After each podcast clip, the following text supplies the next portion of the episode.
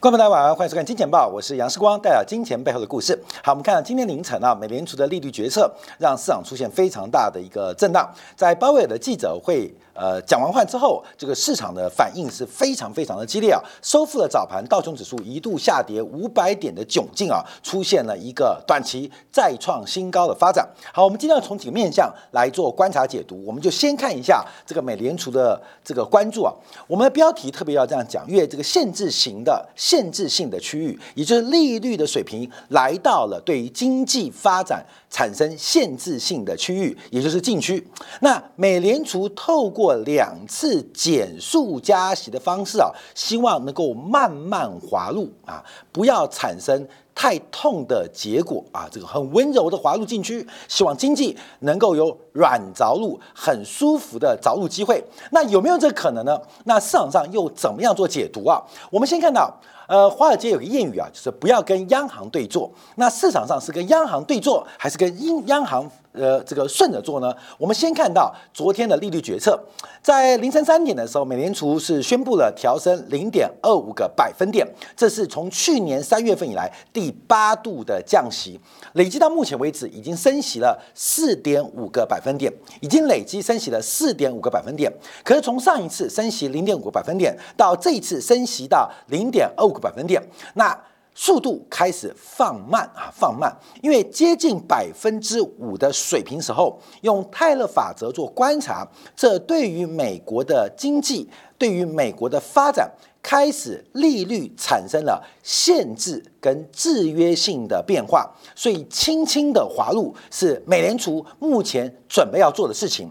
好，但我们注意到，因为这个利率水平已经创下了两千零七年十月份以来的新高，也就是美国的官方利率、美元的政策利率创下十五年新高。那两千零七年十月份发生什么事情？当时就是全球股市的。最高点包括了台北股市，应该是九八五九吧。这个美国股市的最高点就在两千年零七年十月份来到见高，而这个利率现在目前是十五年来最高的水平。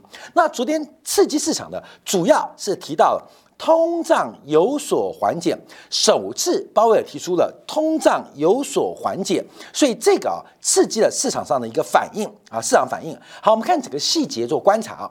第一个，大家特别留意到，因为在这一次升息之后，美国除了金融属性之外，包括了消费属性，就是实质经济领域真的进入禁区，也就是美国的官方货币的政策利率已经高过扣掉食品能源的核心 P C 物价。目前呢，核心的 P C 物价年增率是百分之四点四。那从美联储升完息之后。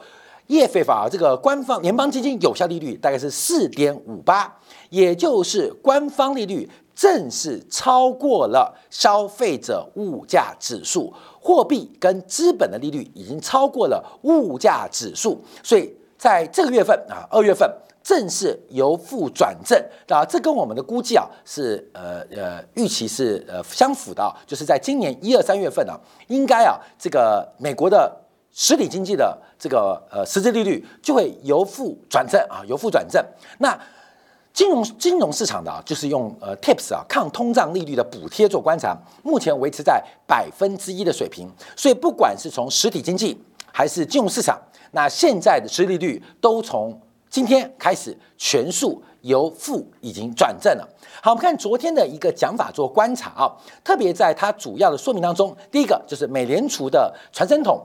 啊，这个华尔街日本华尔街日报的这个 take 问到，为什么要进一步加息？为什么不在这里停下来，看看未来几个月会发生什么，再做加息？啊，这第一个提问。他提到，我们已经加息四点五个 percent，那现在来到最合适的松紧程度。之所以那么做，因为通胀还是太高，那认为现在已经大致达到紧缩的范围，那就剩下再微调几次。所以目前是减速。滑入禁区啊，滑入禁区。那这个，哎，他们是刚刚说那个八大熊怎么唱？八大熊唱什么？哦，这个台湾有一个饶舌歌手嘛，说这是市场上解读，是能不能放进去一下下就好啊？就是美联储是轻轻滑入禁区啊，就是限制性的领域。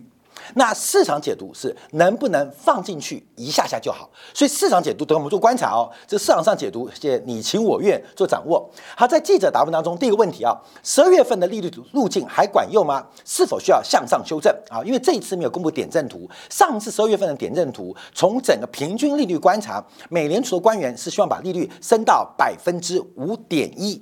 百分之五点一，那最新的这个目前利率是百分之四点五八，所以大概还有两次升息零点二五的空间。那他特别提到，继续加息是合适的，一切看数据，数据假如不好。我们还会继续上调利率啊，目前来做观察，所以回答了没有这个点阵图的问题，因为这次没有公布，三月份会公布，所以三月份的点阵图就变得非常重要啊，这方面要特别留意。好，第二个，很多迹象已经显示通胀已经转向啊。记者提问哦，那你现在口气那么紧，是因为经济前景不确定性，还是怕市场预期抢跑太多？那特别提到商品的价格已经去见到去通胀。可是商品的价格只占美国消费者可消费比重的四分之一，他必须看到不含住房的服务业通胀能够明显降温，这需要更长的时间。好，等一下我们要给大家做个观察哦，因为商品通胀已经回来了啊，商品通胀。比我们预期提早了一个季度已经怀了，啊，等我跟大家做分享啊。好，有没有不增加事业，然后降低通胀的可能性路径？就是我们提到的，能不能轻轻滑入禁区，那又不让这个市场或这个经济发展产生啊这个呃呃不舒服或产生一个萧条？他特别提到，助信核心服务通胀很大程度跟劳动力市场表现有关，那存在软着陆的可能性。好，第三个。消费者物价下行的困难前景，那他特别提到，因为本来预估二零二一年年底通胀就会下来，结果一年之后才发生，啊，这就是我们当时提到的，二零二一年下半年通胀只会越来越高啊，这个我们在呃节目不知不觉就过了一年了，一年半，因为我们是在二零二一年的第三季，从纽西兰央行、从澳洲央行、从加拿大央行到英国央行都。受到打击，那大家不要忘记哦，约二零二一年年底，当时发生什么事？鲍威尔正在争取连任的机会啊，那是我们节目有做过一年半之前啊。当时鲍威尔要服膺于国会的认同，所以因为他的这个权利跟续任的机会由国会来决定，所以当时因为他的呃这个继连任案拖到了。加息的节奏才导致去年加息加的那么紧凑，加息幅度那么大，哈，那么大。那提到这次周期跟以往不同，所以无法根据经验预测通胀路径啊。他认为现是通胀下降的初期阶段。好，观众就要注意到，因为这个初阶段，他会讲初阶段，他的经验什么？就是七年代啊，七年代美美国啊受到供应链的冲击啊。不断的反复出现通货膨胀的一个变化，那美联储会维持利率高利率多久？那他认为今年降息是不合适的啊，今年降息是不合适的。那现在的市场跟美联储主要分歧是对于通货膨胀下行的速度预期不同，市场预期通货膨胀会很快的降温。可是美联储认为恐怕会降温，但降温的时间会比你想象中来的慢许多。那另外啊，包括之前啊，这个贝纳德啊，就是跟他的挑战者，还记得副主席啊，就上次在两年前跟他挑战的，认为啊，空资跟通胀螺旋没有上升的迹象，也代表美联储不需要太过谨慎。可他认为啊，假如一旦发生啊，没有看到，的确也没看到。可一旦发生啊，这对于啊通膨胀就会难以控制。但幸好现在没有。他特别提到，人们对于通胀预期会对于通胀的真实产生决定性的作用。好，观众要注意哦。他认为通胀预期会对通胀产生决定性的作用，就是呃预期自我实现嘛。比如说，我们常常每天祷告、祷告、祷告，事情就真的发生了，你知道吗？就叫念力啊，所以预期会自我实现。那现在的通胀预期是往下的，所以滞后效应反映在通胀当中也是往下的。可是通胀预期会不会触底反弹？我们留下第二个问题。那么第一个是商品通胀，第二个是通胀预期哦，是吧？第二个问题啊，等我们再做解读啊。好，再再往下观察啊，那市场上现在出现一个很大的一个对立啊，越呃鲍威尔啊想轻轻滑入禁区啊，进入限制性领域，不要产生市场上太不舒服的体验。可是市场认为能不能进来一下下就好啊？就是市场上市场这个反应哦。所以在昨天的一个观察当中，似乎达成了不同的解释。第一个不会降息，可是从昨天的联邦利率的基金期货可以观察，目前认为啊，目前认为整个利率的峰值可能就在四点九左右的水平，也就是美联储大概还剩下零点四不到的加息空间，加息。一码半而已啊，加息一码半，甚至认为，甚至认为今年下半年会有降息两码的机会啊！这目前市场上的定价哦，这个反映在贵金属，反映在债市，反映在股市啊，多做个反应哦啊，就是呃，现达成条件啊，鲍威尔说经济滑路，那市场说。那只要进来一下下就好啊，但这市场定价哦，那市场上是这个定价哦，那到底是进来一下下还是进来很久呢？就要靠鲍威尔是不是真男人哦啊，关没有？那我们就看是不是真男人了。好，再往下看，那鲍威尔提到有足够性、足够限制性的工具啊，可以来稳定通货膨胀，来到两 percent 的一个立场啊，两 percent 立场。那我们要观察啊，市场现在认为啊，明年一月，明年一月利率的水平会比现在。还低四三个 BP，现在是四点五八哦，各位现在四点五八哦，现在是四点五八，因为是四点呃四点五到四点七五嘛，那非方瑞是四点呃五八啊，这个一呃这个联邦有效基金四点五八，现在对于明年一月份定价是四点一五，四点一五，这是目前市场上的定价哦。好，那么注意到，因为可能再升息两次，所以升完息之后，这个利率会爬升到五点零八啊，这是目前这是市场上做定价哦。到五月份之后到五点零八，可是到明年一月份五次会议哦，五次会议哦，会从五点零八降到四点一五，也就是要降息四次。关美，这市场现在你要知道市场上这价格怎么定价哦。等到五月份升完息之后，五月份升完息之后，市场上利率会到五点零八，可市场上的定价是四点一五，明年一月份，也就是五月份之后还有五次会议，其中会四次降息，很奇葩吧？这是目前啊，股市大涨，我们看到不管是贵金属，不管是股市，都突破了一个头肩顶的颈线。那这个基础的支撑在哪边？是预估今年五月份之后、七月份之后、八月份之后的四次会议会不断降息，对吧？这市场定价啊，连降四次息哦。这是所有目前股市价格，包括了金属价格，包括债券价格的定价基础。也反过来，这这个价格反映的是这个事实，所以今年下半年从第三季开始会不会降息四次，我们叫拭目以待。可这个赌就有点大，你知道吗？因为说明年呃年年初开始降息有可能呐，可是以赌今年第三季开始要连降四次啊，这个赌注哈，这市场上目前压的是这种赌注哦。好，另外观察啊，到底会加息几次？那上行解读是加息两次，就是三月跟五月份加到。五到五点二五，呃，五点零八之后就到顶了。那随后六六呃七月份休息一下，那八月份啊十月份、十一、十二月份就一路降息了啊。这目前市场定价，光明你自己看有没有可能呐？呃，有人觉得可能，因为现在市场是这样定价，所以台北股市今天大涨也是做这个定价。美国股市昨天从跌五百点变大涨，也是这个定价，就是这个定价。所以现在的基础是这种基础哦，很奇葩哦。好，那我们看一下，昨天最令大家振奋的是第一个就是通胀放缓。另外一个就是市场上目前美国的金融环境的宽松程度，因为在去年十二月份的时候，鲍威尔曾经提到美国金融环境跟金融的相关的条件出现了紧缩，所以特别拿出来观察。可是这一次针对整个金融状况的翻放松不予置评。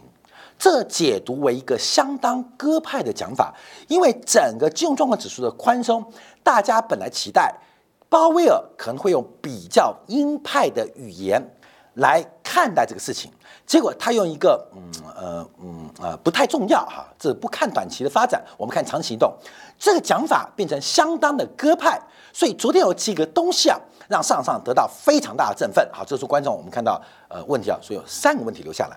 第一个，商品通商品现在已经进入去通胀阶段，啊，关众啊。另外一个是升降息的过程。好，关众，我们就要回答前面几个问题。好，第一个是美国的债市啊，昨天大涨啊，喷出啊，从两年期、五年期、十年期、三十年期国债都出现了一个大幅走呃价格走高、利率走低的变化。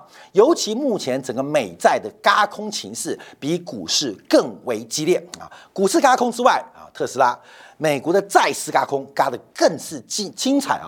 为什么会嘎空啊？关没有？因为倒挂，这个倒挂，这倒挂创历史新高啊！倒挂创历史新高。好，我们解释这个图啊，关没有？直率曲线啊！我要跟大家讲一个尝试性的一个变化，尝试性变化。因为现在啊，呃，分成几条线，第一条线是十二月份的直率曲线，纵轴是直利率的水平，横轴是各天期的债券跟票券啊，那。去年加完息之后是绿色这条线啊，绿色这条线。譬如说五年期的值率是三点六四，十年期是三点四九。我们看一下，包括像六个月期是四点六八啊，这个是去年升完息，到去年底的时候是往上抬高，进行了一个熊斗或。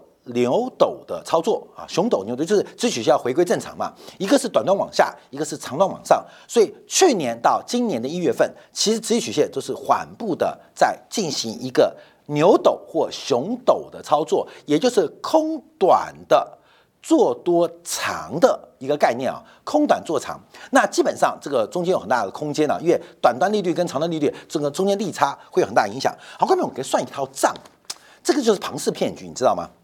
我们以五年期最新利率是百分之四点四八，黑色这条线，我们先不含复利哦，五年的利率嘛，是不是三点四八乘以五？关没有？这是我们不含复利啊，是等于百分之十七点四。我们复利先不管啊，先不管复利啊，因为是美国国债没复利啊。是啊，五年的报酬，五年的报酬是百分之十七点四，五年报酬。我们看一下现在一年期的利率是多少？一年期的利率在这边。四点六六，四点六六，也就是你要算哦。假如把五年期国债来分开来算，十七点四是五年走报酬，减去第一年百分之四点六六，然后框起来，后面框起来嘛，除以四，会等于什么？会等于百分之三点一八五。哎哎哎，注意哦。你现在买五年期的国债收益率是百分之四点八的定价哦，可事实上，假如分餐做观察，第一年拿走了四点六六，后面四年平均只有百分之三点一八五的报酬哦，你就发现哦，那不是坑我吗？我买呃三点四八。结果第一年被拿走之后，剩下四年剩下三点一八五。假如我们再拉更长做观察啊，假如我们用两年起为例啊，同样这个数字，同样这个数字，大概在三点四八。啊，各位倒挂就是一个非常离谱的庞氏骗局啊，乘以五是十七点四，十七点四就五年的报酬率。假如我们用两年期利率啊，两年期利率应该在这边四点零九啊，四点零九，所以十七点四减去四点零九百分比。乘以二，括号起来，再除以三，因为剩三年嘛，会等于三点零七，会等于三点零七，也就是一个报酬率的东西，我们经过分拆哦，会拆出远期报酬。你现在做长期利率的一个操作，基本上就是个庞氏骗局啊！大家都往短的集中啊，大家都往短的集中啊，因为从这个隐含的报酬率，不管是一乘四。还是二乘三，你都发现长期的投资债券市场出现了一个很荒谬的过程，短期的收益被兑现掉啊，就跟我们投资啊股票一样，大家越跌越多，先进场的人先占有国债高息红利，后进场的人倒霉买单啊，倒霉买单，就这个概念哦，这倒挂的过程哦，所以就变什么？你买短的啊，空长的。可是随着美联储不断的一个升息啊，不断的升息，你买短的，你买短的也不会赚钱啊，你买短的也不会赚钱，因为利率它一直走高嘛，利率走低，债券才赚钱嘛。你去空长的也没用，因为长的基本上趴在地上不走，所以两端都不会赚钱，使得整个市场失去了套利的诱因，因为资讯跟讯息判断出现了混淆，出现混淆，因为一边讲的是我轻轻滑入，一边是讲能不能啊这么放进去一下下。啊放进去一下下而已，好，看到没有？轻轻滑入跟放进去一下下而已，看到没有？这中间听起来好像很很搭，事实上真的是这样吗？真的是这样吗？好，我们再往下观察啊，从通胀预期观察，因为我们刚刚不是提到几个问题吗？包括了商品通胀，商品是不是去通胀？第二个，通胀预期会自我实现成为通胀。好，我们提到这个问题啊。那我们看着，因为在昨天呢、利率大幅走低过程当中，实质利率走低，可是通胀预期感觉正在开始酝酿反弹哦。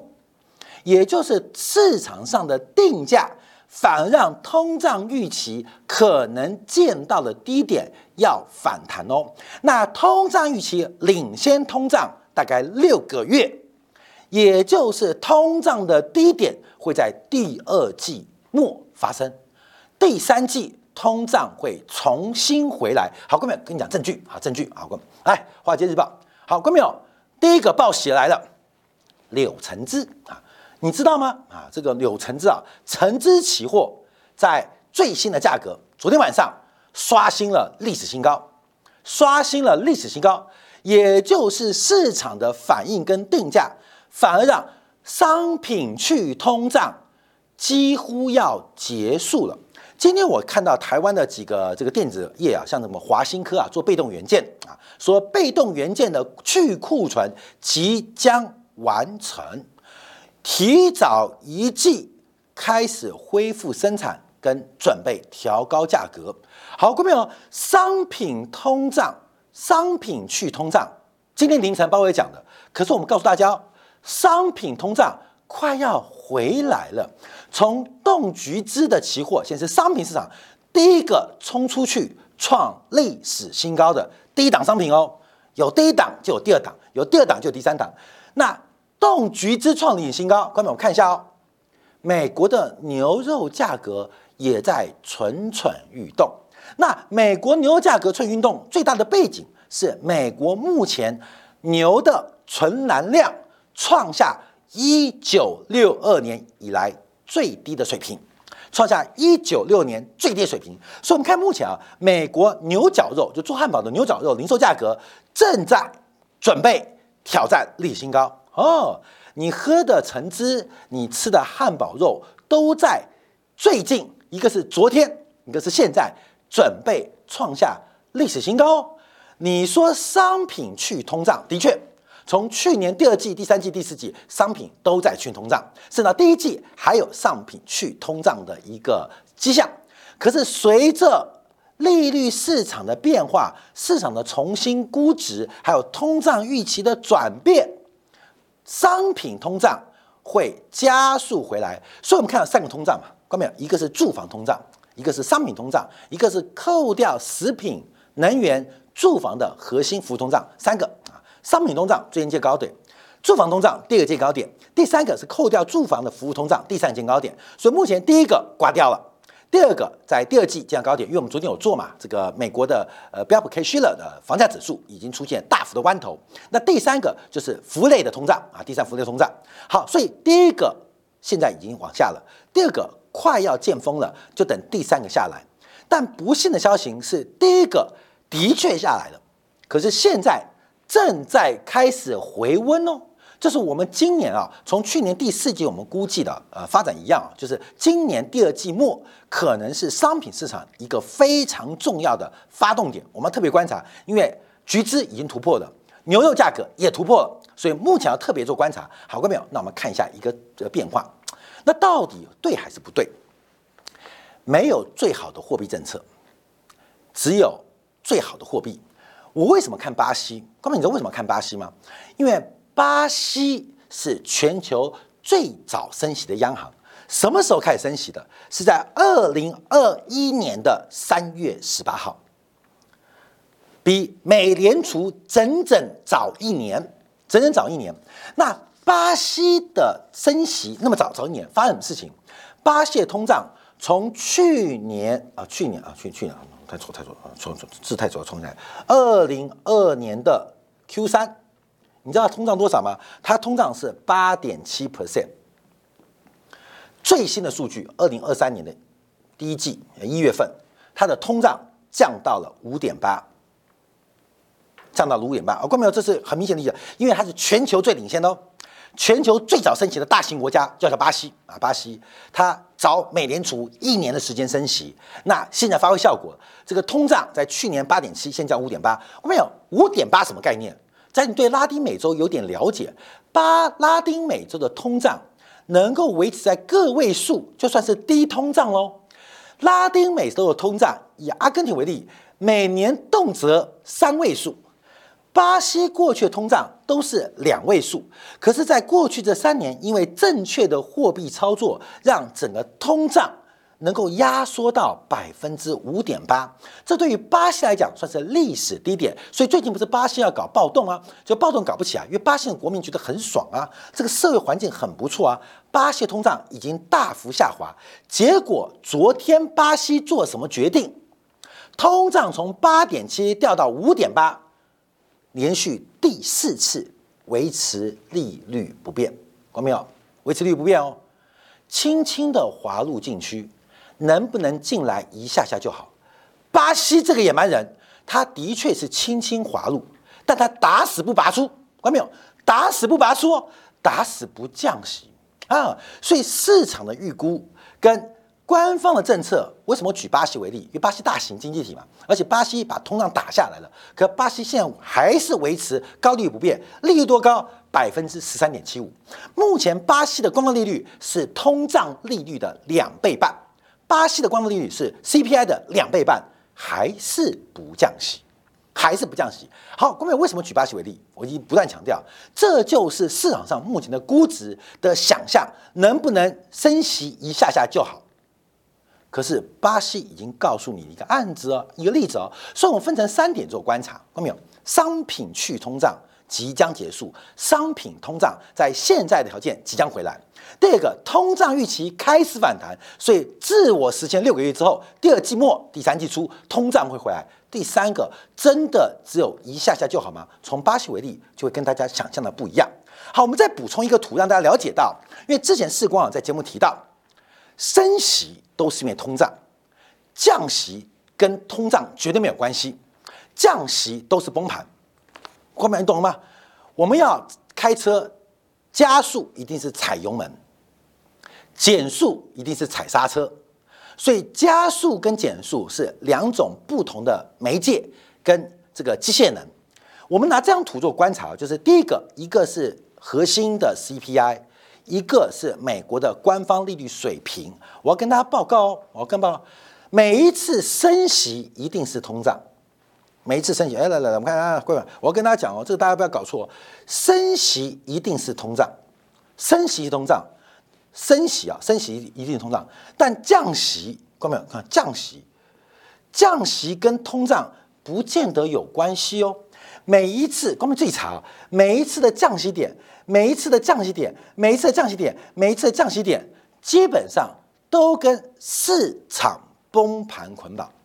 所以，美联储加息一定会通胀，美联储会降息一定是因为市场崩溃，这要特别留意哦。这是两件事情，所以通胀放缓就会降息。我刚刚特别用昨天巴西样为例，没门儿。这两件不同关系，的确，你把油门放掉，车子会减速；可真的要刹车，真的要刹车是要真的要减速，要踩刹车。所以升息的理由跟降息理由绝对不一样。从历史经验观察，所以通胀会升息，但通缩没跟你讲会降息哦。股市大涨不见得升息，但股市大跌会降息。所以现市场的判断，今年下半年的五次会议有四次会降息。已经告诉我们答案，市场上在做一个新的估值，而这个估值就非常的可爱跟美妙。好，最后我们提到，讲到这边啊，就是没有完美的货币政策，没有完美的货币政策，但有没有完美的货币？美元创下九月新低，可是我们看到黄金已经创下十个月新高，似乎在全球央行的摆动之间，有地缘政治影响。有国际的贸易壁垒，有等等非经济因素在干扰，没有完美的货币体系，因为货币体系牵扯到了政治制度。可是，是不是有完美的货币？这是让完美货币黄金创高的原因之一吗？我今天查一下，因为受到台币升值的关系啊，受到台币升值的关系啊，今天台湾的台银啊，台湾银行的黄金金价来到了一八七九，一八七九美公克台币。后面一八七九什么概念哦？因为台币升值关系，已经突破了去年三月八号一八七八。纽约金价没有过高，可是台银的金价已经突破了去年三月的高点。那更前面的高点是二零二零的高点，是一九四八，是一九四八。所以这一次啊，我们看到货币政策的变化，黄金对美元很明显。没有完美的货币政策，可是是不是有完美的货币？我们以台湾的金价做观察，因为台湾央行的货币政策很诡异、很奇葩，所以黄金在台湾，以台币在台湾，没有完美的央行，可是，在台湾是不是市场上在做一个完美货币的定价？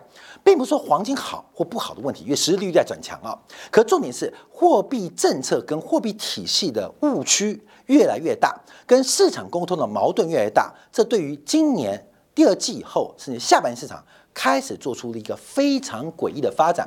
轻轻的滑入禁区，真的能达到软着陆的目的吗？而市场说只要一下下就好，可是从巴西央行跟鲍威尔讲法讲法。可能过度乐观，分享给所有的观众朋友。好，我们这样广告从今天感部分，我们第一观察就是美国昨天公布的劳动力市场这个职缺报告火热爆了。从 ISM 的数字，美国最新的这个制造业的采购经理指数，什么都坏。可是美国的企业家认为现在聘不到员工的问题好像越来越严重。休息一下，马上再回来。